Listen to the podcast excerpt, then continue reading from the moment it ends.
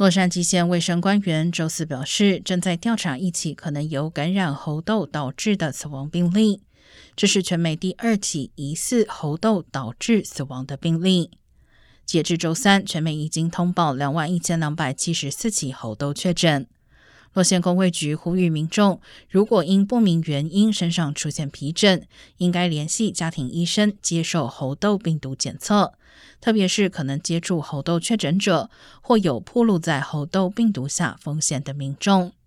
同时，公卫局已经将接种猴痘的资格扩大至所有与猴痘确诊者或疑似确诊者有过皮肤接触以及亲密接触的民众。